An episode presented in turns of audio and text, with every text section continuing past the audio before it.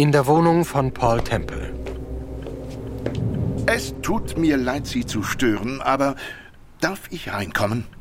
Mein Name ist Dryden. Sir Gilbert Dryden. Ist schon gut, Charlie. Schließ die Tür hinter dir. Sicher, Sir? Ja, danke. Gut. Ich bin nebenan.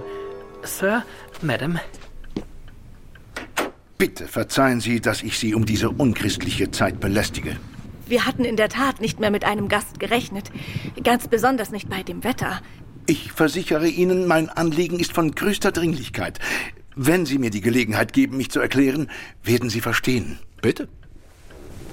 Nachdem ich nicht davon ausgehe, dass Sie bereits von mir gehört haben, würde Ganz im ich... Gegenteil, Sir Gilbert, ganz im Gegenteil. Ich stolpere mit steter Regelmäßigkeit über Ihren Namen. Was? Was meinen Sie damit, Sir? Ich dachte an Ihren Freund Captain O'Hara in Oh. 479 Estonia Avenue. Captain... Äh, O'Hara. Ich nehme an, Sie haben noch nie von Captain O'Hara gehört. Das habe ich selbstverständlich nicht. Mr. Temple, was glauben Sie, weshalb ich Sie heute aufsuche? Eine gute Frage. Warum suchen Sie mich dann auf, Sir Gilbert? Ja, weil ich in Sorge bin. Überwältigender Sorge. Bar jeder Hoffnung. Ich brauche Ihre Hilfe, Mr. Temple.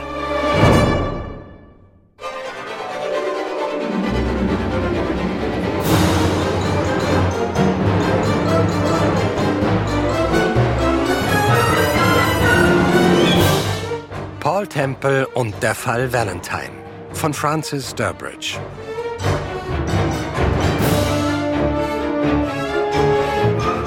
Übersetzung Dr. Georg Pagitz. Dramaturgie und Dialoge Andreas König. Regie und Musik Antonio Fernandez Lopez.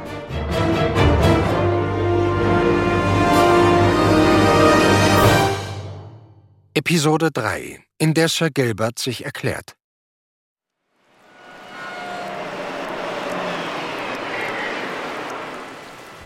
Ich brauche Ihre Hilfe, Mr. Temple. Und wenn... Wenn was?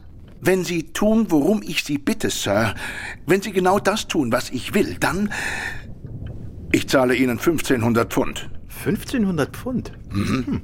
Das ist sehr viel Geld, Sir Gilbert. Was genau wollen Sie von mir für Ihre 1500 Pfund? Sie haben einen vorzüglichen Ruf, Sir. Einen international guten Ruf als Privatermittler. Ich bitte Sie für mich private, hochvertrauliche Ermittlungen anzustellen. An was für eine Art von Ermittlung denken Sie dabei? Mr. Temple, vor vielen Jahren verstarb ein guter Freund von mir. Er hinterließ ein Kind, ein kleines Mädchen.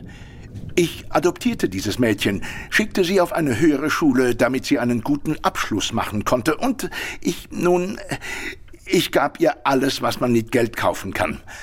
Im Alter von 21 Jahren entschloss sie sich, einen Schönheitssalon zu eröffnen. In Brüssel. Ich finanzierte diese Unternehmung und im Frühling des Jahres 1933 eröffnete sie ihren kleinen, doch exklusiven Salon in der Rue Raspellier. Die nächsten zwei oder drei Jahre sah ich sie kaum, wenngleich wir regelmäßig korrespondierten, und ich schickte ihr weiterhin ihr übliches monatliches Taschengeld. Im Jahr 1938 jedoch, in jenem Jahr kam sie zu meiner großen Überraschung zurück nach London und eröffnete einen Schönheitssalon in Mayfair. Wie Sie sich denken können, war ich über diese Entscheidung mehr als glücklich, denn ich glaubte, dass wir uns dadurch wieder näher kommen würden. Doch sie hatte sich verändert, Mr. Temple. Das zarte, ruhige Kind war verschwunden. An seine Stelle war eine starke, aber auch harte Person getreten. Verstehen Sie mich nicht falsch. Äußerlich war sie immer noch dieselbe, charmant, eine anmutige Schönheit. Doch in ihrem Inneren war, war etwas geschehen. Fahren Sie fort. Wir gingen zusammen ins Theater, wir aßen gemeinsam zu Abend, und ich glaubte, dass wir gute Freunde seien. So etwas wie eine Familie. Vor etwa zwölf Monaten verspürte ich zunehmend Zweifel. Ich kann Ihnen nicht sagen, warum und weshalb, aber ich begann zu vermuten, dass sie in irgendetwas verwickelt war. Etwas, das nicht ganz, äh, wie soll ich sagen, nicht ganz astrein war. Was vermuten Sie, Sir Gilbert? Ich, äh, ich wage es kaum auszusprechen. Doch es hilft nichts. Ich vermute, dass sie die Anführerin einer gefährlichen Organisation ist, die mit Drogen handelt. Und ich fürchte, sie ist bekannt unter dem Namen Valentine. Valentine? Ist das der Name des Mädchens? Nun, in ihrem Salon kennt man sie als Madame de Briac, aber... Madame de Briac? Ja. Ich kenne den Salon. Er ist in der Curzon Street. Genau. Doch ihr richtiger Name ist Sheila Baxter. Sie haben mir 1500 Pfund geboten, Sir Gilbert. Wofür? Ich möchte, dass Sie herausfinden, ob meine Vermutungen zutreffen oder nicht.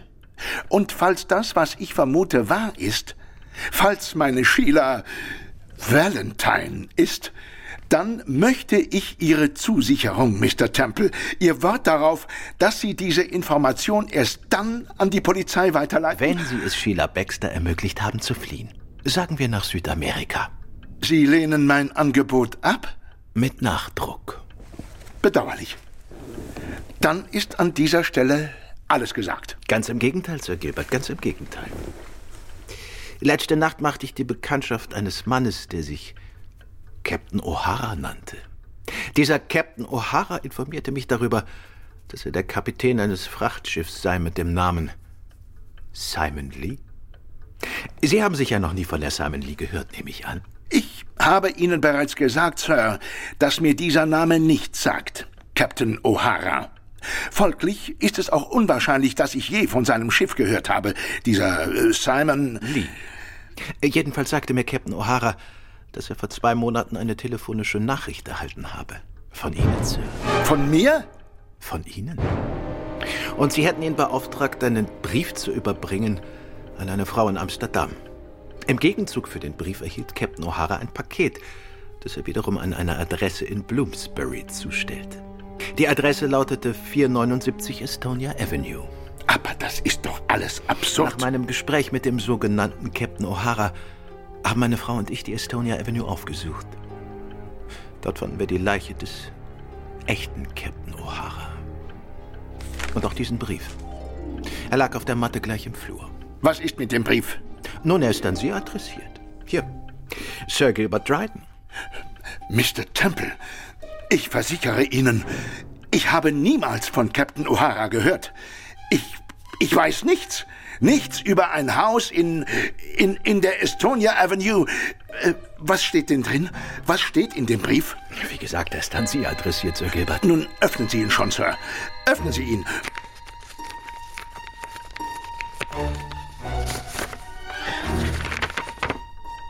Und? Lesen Sie selbst. Das Paket, das Sie erwarten, wird am 22. ankommen. Treffen Sie mich wie abgesprochen auf dem Hausboot. Ich werde gegen 11 Uhr da sein. Valentine. Der 22. Das ist morgen. Heute, Liebling, wir haben nach Mitternacht. Aber welches Hausboot? Was meint er damit? Was meint er mit das Paket, das Sie erwarten? Ich erwarte kein Paket. Ich. Mr. Temple, was hat das alles zu bedeuten? Sir Gilbert, sagen Sie, haben Sie an Scotland Yard geschrieben wegen eines Mannes namens Snooker Riley? Hört das denn nie auf? Ich kenne keinen Snooker Riley. Ich verstehe. Sir Gilbert, würden Sie diesen einen Rat von mir annehmen? Welchen? Vergessen Sie, dass Sie diesen Brief jemals gesehen oder von ihm gehört haben. Ach. Und warten Sie einfach. Warten? Aber. Aber angenommen, meine Vermutungen über Sheila sind wahr. Falls Ihre Vermutungen über Madame de Briac wahr sind, dann können auch Sie nichts daran ändern. Vielleicht haben Sie recht. Aber wissen Sie, Mr. Temple, angesichts dessen, was Sie mir heute erzählt haben, angesichts der sehr außergewöhnlichen Geschichte über diesen mysteriösen Captain O'Hara und das Haus in der Estonia Avenue, frage ich mich, Ja? frage ich mich, ob ich nicht etwas zu voreilig war mit meinen Schlussfolgerungen über Sheila. Sie sind nicht länger davon überzeugt, dass Sheila Valentine ist? Ich fange jedenfalls an, darüber nachzudenken, dass es auch andere Möglichkeiten geben kann. Denn sehen Sie, wer auch immer Valentine ist, er oder sie versucht jedenfalls den Verdacht auf Sie zu lenken. Ja. Und Sheila würde das nicht tun. Sie mag sich verändert haben, sicherlich, doch ich bin sicher, dass sie das nie tun würde. Nun, Sie haben meine Zusicherung, dass unser Gespräch streng vertraulich bleiben wird, Sir Gilbert. Danke, Sir. Tja, gute Nacht, Mrs. Temple. Ich, äh, ich hoffe, dass wir uns unter angenehmeren Umständen wiedersehen. Das hoffe ich auch, Sir Gilbert. Sie müssen mich nicht hinausbringen, Mr. Temple. Ich sollte den Weg alleine finden. Sir, folgen Sie mir. Ja, ja. Nun, was hältst du von Sir Gilbert Dryden? Charlie hat ihn jedenfalls ins Herz geschlossen. ich denke, ich sollte ihn mir noch mal ansehen. Was meinst du? Schalt das Licht aus und komm hierher zum Fenster.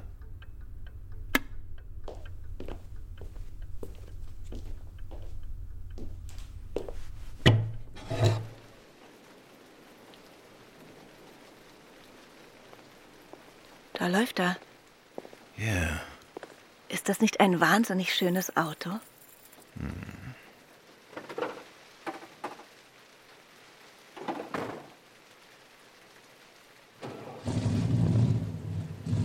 Worauf schaust du? Auf der anderen Straßenseite der Wagen da. Sieht für mich danach aus, als ob. Ja, habe ich mir gedacht. Er hat auf ihn gewartet. Schau. Schau, er folgt ihm. Wer ist es? Kannst du es sehen? Nein, du? Es ist auf jeden Fall ein Mann, Darling. Wie lautet das Kennzeichen? GMT 678. Ja. GMT 678. Können wir ihn damit ausfindig machen? Das sollte nicht schwer sein. Ich werde Superintendent Weatherby in der Früh darauf ansprechen. Zieh die Vorhänge zu, Darling. Also ich weiß nicht, wie es bei dir aussieht. Aber ich wäre bereit fürs Bett. Oh. Oh. Wenn ich mir dich so anschaue, da fällt mir auf. Dein Haar. Was ist mit meinem Haar? Nichts, nichts, nichts. Es ist nur vielleicht Zeit für eine Veränderung, etwas Frisches. Gefällt's dir nicht mehr? Doch, doch, doch. Aber wolltest du nicht eine Dauerwelle? Ich habe darüber nachgedacht, aber. Die würde ich mir an deiner Stelle gleich morgen früh machen lassen. Ach, Darling, die kann man sich nicht in fünf Minuten machen lassen. Da braucht man einen Termin. Dann mach einen Termin. Bei Madame de Briac. du warst so knapp davor, auf der Couch zu schlafen. Und jetzt? Wäre ich bereit fürs Bett.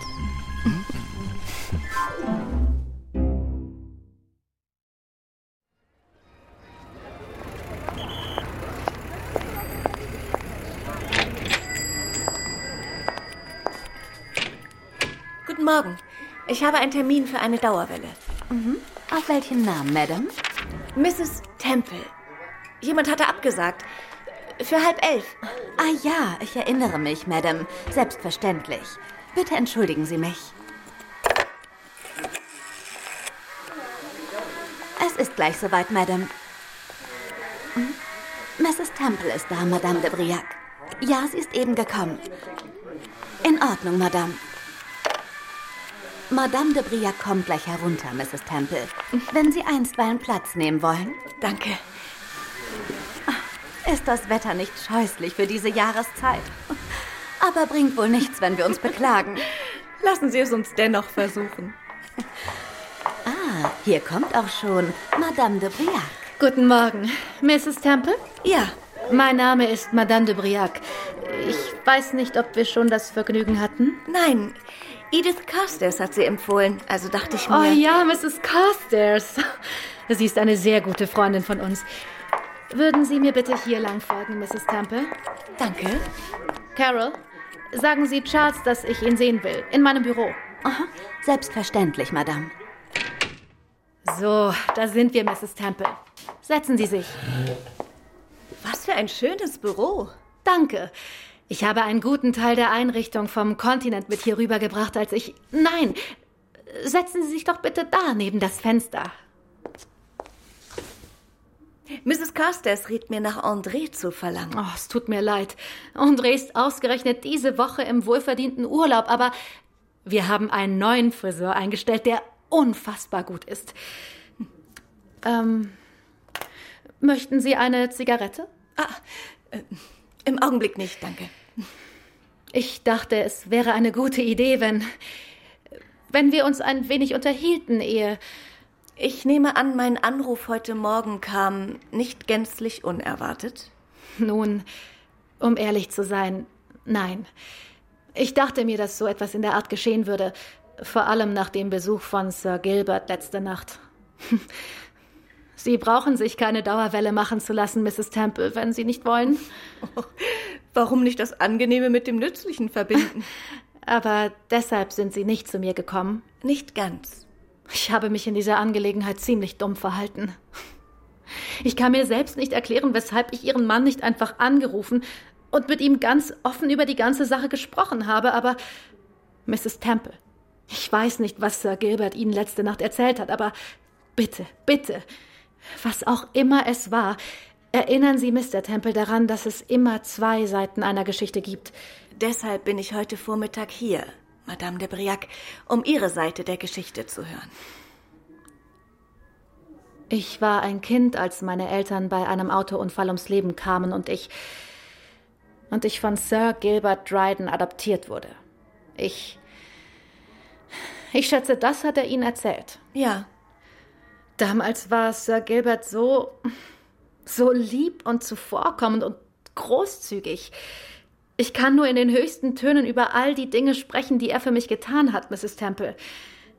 Als ich die Schule beendet hatte, da wünschte ich mir nichts mehr, als in Brüssel einen Schönheitssalon zu eröffnen. Ich kannte bereits viele Menschen dort und war recht zuversichtlich, dass ich diese Unternehmung zum Erfolg führen könnte. Aber Sir Gilbert, er war dagegen. Zuerst wusste ich nicht ganz weshalb. Doch dann sagte er mir, dass, dass er mich zu seiner Frau nehmen wolle. Ich war geschockt. Bei aller Wertschätzung und Dankbarkeit war es mir nie in den Sinn gekommen, seine Frau werden zu wollen. Und ich hätte nie gedacht, dass er mich auf diese Weise begehrt. Zwei Wochen später reiste ich ab nach Brüssel. Und dann? Während ich in Brüssel lebte, erhielt ich weitere Briefe von Sir Gilbert, in denen er seinen Antrag wiederholte. Mein Salon erwies sich als großer Erfolg. 1938 kam ich schließlich zurück nach England. Ich war schon mehrere Wochen hier, ehe ich Sir Gilbert wiedersah, und sogleich lud er mich in sein Haus ein. Er fragte mich erneut, und ich lehnte wie gewohnt ab. Dieses Mal jedoch, dieses Mal, Mrs. Temple, war er verändert in der Art, wie er sich mir gegenüber verhielt. Er war immer so lieb, so freundlich gewesen, aber nun wirkte er hart und arrogant, bisweilen fast bedrohlich. Er sagte mir ganz offen, dass es nichts bringe, seinen Antrag abzulehnen. Am Ende würde er sich durchsetzen, koste es, was es wolle. Vor drei Tagen besuchte ich ihn für eine Aussprache abends in seinem Haus. Als ich kam, befand sich Sir Gilbert im Arbeitszimmer. Zu meiner völligen Überraschung sprach er dort mit einem seltsamen, eher ungepflegten kleinen Mann, den er Snooker Riley nannte. Snooker Riley? Ich konnte einen Teil ihres Gesprächs mit anhören. Auch wie Sir Gilbert Vereinbarungen über den Revolver traf. Jenen Revolver, der in ihrem Schlafzimmer platziert werden sollte. Ich war fassungslos und ich wusste nicht, was ich tun sollte. Später in derselben Nacht kam ich zu der Überzeugung, dass ich ihren Mann anrufen musste, um ihn zu warnen. Das war ein guter Gedanke, Madame de Briac.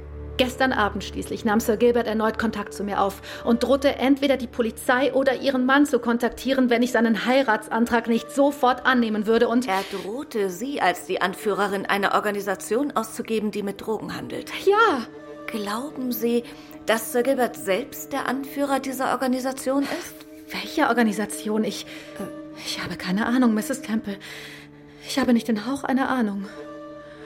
Warum sollte ein Mann wie Sir Gilbert plötzlich auf den Gedanken kommen, sich mit einem Ganoven wie Snooker Riley abzugeben? Sir Gilbert, ist er vermögend? Äh, ja, das habe ich zumindest immer gedacht. Natürlich besitzt er keine Millionen, doch er ist durchaus betucht. Mrs. Temple, ich weiß, meine Geschichte klingt nicht sehr plausibel, aber ich versichere Ihnen, sie ist wahr. Danke, Madame de Briac. Bitte, bitte nicht Madame de Briac. Sheila, Sheila Baxter. Madame de Briac ist nur mein, sagen wir, Künstlername. In Ordnung, Miss Baxter. Ich werde meinem Mann Ihre Sicht der Dinge schildern. Danke, Mrs. Temple. Und nun, wenn Sie die Dauerwelle noch wollen, werde ich. Oh, kommen Sie herein, Charles. Sie haben nach mir verlangt, Madame? Ja, Charles, das ist Mrs. Temple. Ich möchte, dass Sie. So sieht man sich wieder, Mr. Calvin. Äh, Sie kennen sich? Ich, ich bin Mrs. Temple schon sehr oft begegnet. Als ich nur bei Armand war. Oder? Ja. Mrs. Temple? Ja, ja. Da kennt man sich so lange und die Bekanntschaft wirkt doch so frisch, als wäre man sich erst begegnet.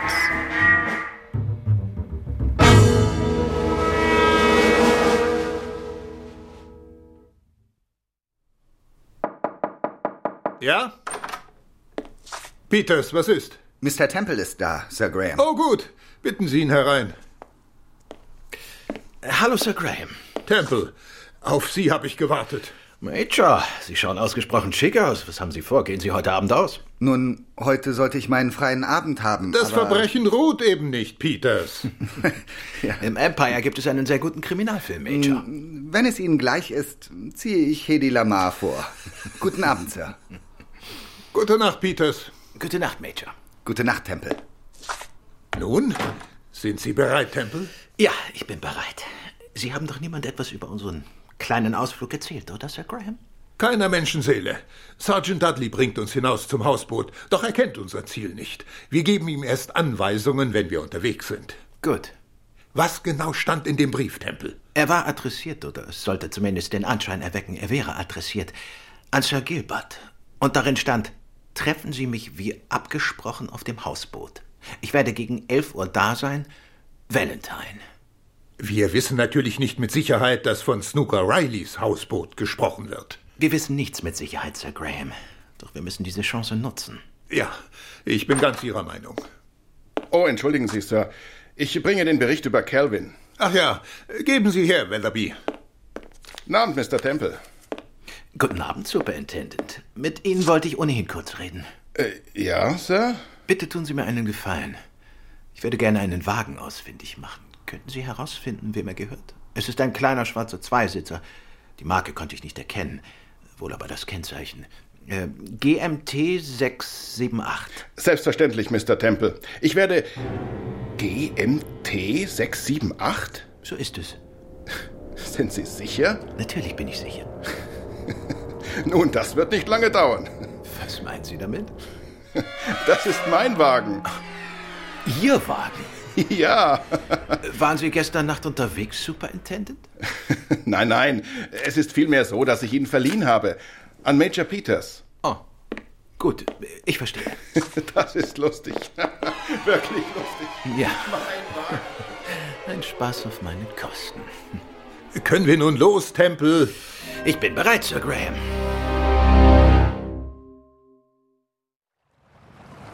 Sie waren doch diese Woche schon mal hier draußen. Stimmt's, Temple? Ja, Steve und ich vor zwei oder drei Tagen. Es war der Abend, an dem das Mädchen verschwand. Sie erinnern sich doch, Sir Graham. Selbstverständlich.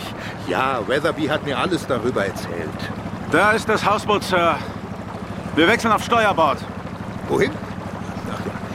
Legen Sie längs an, Sergeant, und machen Sie so wenig Lärm als möglich. Ist gut, Sir. Sie wissen aber natürlich, dass Snooker nicht da ist, Sir. Man hat den armen Snooker gefunden. Ja, ja, wir wissen das, Sergeant. Leise, Sergeant. Leise. Ist gut, Sir.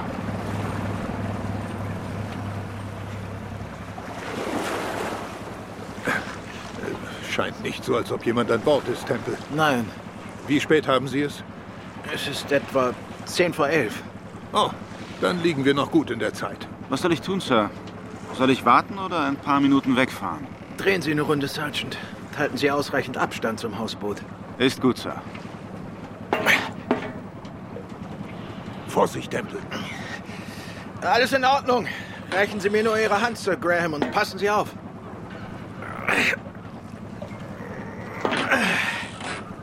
Hm. Nicht gerade das Ritz, oder? Das ist noch sehr diplomatisch ausgedrückt.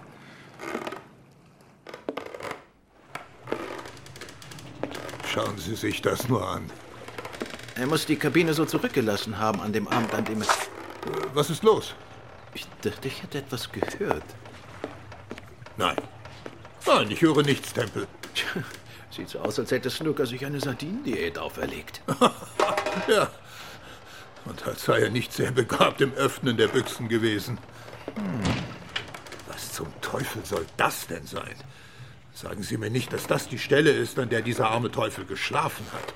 Doch, obwohl ich annehme, dass er im Sommer... Hören Sie das? Nein, nicht. Hören Sie doch. Hören Sie es jetzt? Ja. Stellen Sie sich dort hin, Sir Graham. In die Nähe der Tür. Wer auch immer es ist, er kommt näher, Tempel. Hören Sie.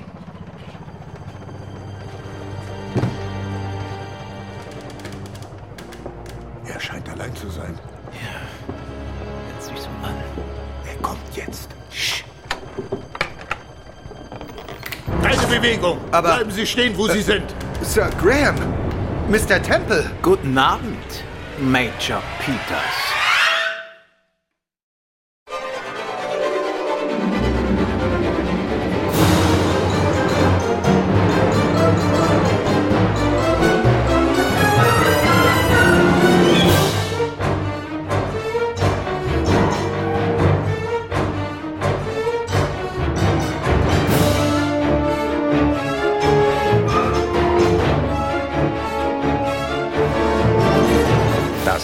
Abenteuer geht weiter mit Episode 4, in der Sir Graham überrascht ist.